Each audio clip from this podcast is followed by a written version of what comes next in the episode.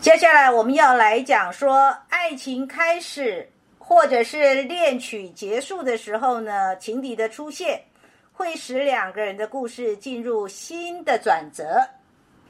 比如说，我刚刚讲说，爱情开始的时候，如果有情敌，会加强我们的战斗能力，我们会想要去虏获对方。所以呢，这个时候我们自己会发现一种状况，就是其实我们好像也没有那么要对方，可是因为情敌的出现了，所以我们就要定对方了。或者是呢，一段感情即将结束的时候，譬如说，如果你是被劈腿的，就是因为你的情人或者是你的配偶对你不忠。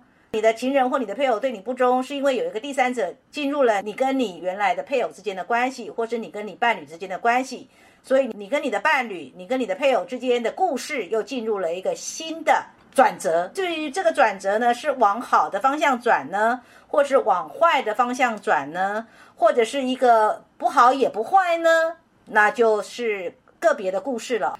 复杂的三角习题往往会丰富了自身的爱情的经历。我相信呢，在这当中呢，一定有不少人有过复杂的三角习题。我之所以这样讲，不是我把人性想得很龌龊，而是你们不要把这个三角习题把它想得太太污名化了。事实上，什么叫三角习题？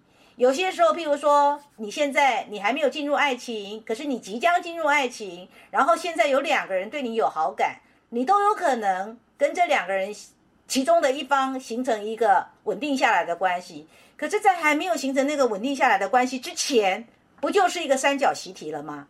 那至于它会不会很复杂，那就取决于你作为这个引来两方的这个吸引者的话，其实。你个人的修为在哪里？如果你的修为很差，那么这个三角形题就会变得很复杂；如果你的个人的修为比较好，那么这个三角形题就会相对的简单。再来就是说，如果你已经进入婚姻了，基于某种的原因，你现在处在一个外遇的关系里，不管你是外遇的制造者，或者是你你是外遇的受害者，总而言之，你因为有了一个婚姻的三角形题，你不也？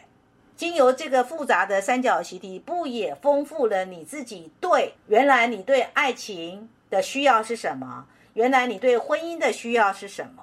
原来你对于爱自己的定义是什么？你要如何爱自己？你不是有了一个更丰富的看法吗？或是更丰富的参与吗？更丰富的经验吗？